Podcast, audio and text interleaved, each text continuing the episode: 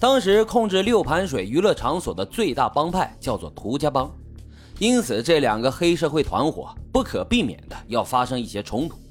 青龙帮在与涂家帮争夺娱乐场所控制权的过程当中，经常向涂家帮下战书，约定时间地点，然后一比高下，双方因此发生了数次小规模的争斗。但是这么多次的冲突，并没有让双方分出一个高低。最终，这青龙帮帮主赵元良决定向涂家帮下战书，说是啊要来一次全帮派人员的大械斗，谁输了谁就彻底的退出六盘水娱乐场所。为了这次械斗，赵元良纠集了一百多人，手拿砍刀等凶器，来到了约定地点。为了防止误伤自己人，赵元良制定了此次行动的暗语，并且所有青龙帮成员的头上或者是胳膊上都系上了白布条。以此作为帮派人的标志，涂家帮呢，当然也不会认怂，他们也纠集了百十余名人手，拿着凶器，准时到达了现场。而就在两个帮派斗争时，赵元良和青龙帮的骨干人员却趁机离开了现场。他们报了警，说是啊，看到有很多人持枪械斗。最终，涂家帮的老大涂中贵、涂家辉以及三十五名成员悉数被警方抓获。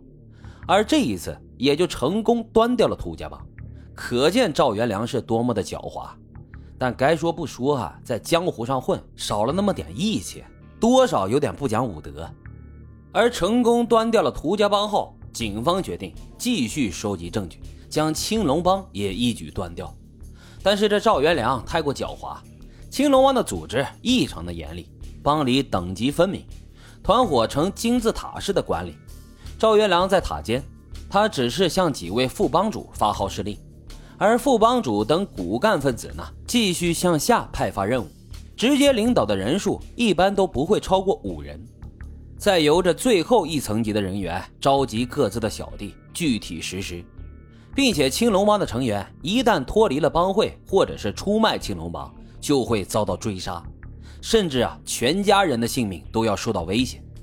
因此，警方虽然抓到了不少青龙帮的人。但是却没有能够成功撬开他们的嘴。赵元良的青龙帮核心成员在这一次斗争中几乎是毫发无损。之后，他们轻松的就彻底的接受了整个六盘水的黑道市场。而这时候的赵元良在六盘水市可以说是只手遮天，靠敲诈勒索、色情服务等不法行为积累了巨额的财富。他们甚至敢正面与警方抗衡。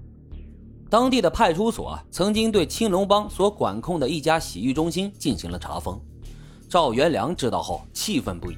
于是他指使青龙帮成员二十多人拿枪拿刀的就冲进了派出所长的家，致使这位所长受了很严重的伤。袭警事件发生后，当地高层要求彻查青龙帮，而得知消息的赵元良立即把几年来的非法收入都分发给了团伙中的几个重要成员。让他们去外地躲躲风头，因为他知道，只要骨干不被抓，那这其他人就不敢指证他，并且就算指证了，也没有直接的证据，因为赵元良并不直接给小弟发布命令，所以啊，虽然警方知道是赵元良指使小弟做的，但是呢，也定不了罪，因为当时的人们都害怕青龙帮的报复，所以没有一个人敢出来作证。赵元良就这样。在关押了一阵子后，就被无罪释放了。而经过这次事件后，赵元良就更加嚣张了，青龙帮的做事也更加狠毒。他们盘踞六盘水很多年，严重扰乱了当地治安，被当地的人民群众和公安干警都视为了心头大患。警方在这几年一直在搜集青龙帮以及赵元良的犯罪证据，但是苦于一直没有找到直接证据。并没有能够将他们一网打尽。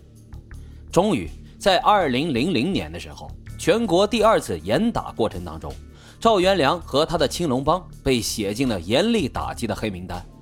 但是赵元良有看新闻报纸的习惯，他时刻都在关注着国家打击犯罪的情况，所以在严打刚开始的时候，他就下令让帮众躲藏起来，取消一切非法活动。但是在扫黑的浪潮中，这一切啊显得没啥卵用。六盘水公安局立即召开了青龙帮案件研讨会，并成立了八零幺专案组。结合前期搜集到的证据，再加上专案组这一年多来的秘密取证，警方已经掌握了青龙帮大量的犯罪铁证，团伙的骨干成员也基本上都被查清楚了。彻底肃清青龙帮的行动终于开始了。正所谓这擒贼先擒王。二零零一年六月，专案组接到了赵元良躲藏在贵阳的消息，于是他们连夜动身前往贵阳，对赵元良实施了秘密抓捕。在贵阳，专案组又经过了一个多月的调查，终于在八月一号将赵元良抓捕归案。而警方在赵元良的住处搜出了多达六十多把杀猪刀。赵元良被抓后，警方也一举抓获了青龙帮骨干成员和小弟们六十多人。随着青龙帮主要人物的落网，多名潜逃在外的青龙帮成员自知无路可逃，纷纷都回来自首。但唯独这副帮主李家华仍然在潜逃。李家华这个人呢，从小就精通武术，老谋深算，并且还有多条命案在身。因此啊，抓捕李家华就成为了专案组的重中之重。他们经过缜密的调查，发布了数十份协查通报，花费了两年多的时间，最终将李家华抓捕归案。二零零四年，法院对此案进行了宣判：青龙帮帮主赵元良犯组织领导黑社会性质组织等罪行，判处有期徒刑二十年；主要成员副帮主李家华。犯故意杀人罪，判处死刑，而其余六十多名成员分别被判处了三年到十八年不等有期徒刑。之所以这赵元良没有被判死刑，主要是因为赵元良的青龙帮有规定：一不杀人，二不贩毒。虽然他们手段残忍，但因为没有命案，也就不至于死刑。而这副帮主李家华的命案呢，也完全是他个人的行为，不是赵元良安排的。也与这青龙帮没有什么关系。至此啊，盘踞六盘水十多年的青龙帮终于彻底的覆灭了。好了，今天的案子就为大家讲到这里，感谢收听老白茶馆，欢迎大家在评论区积极的留言、订阅、点赞与转发，我们下期再会。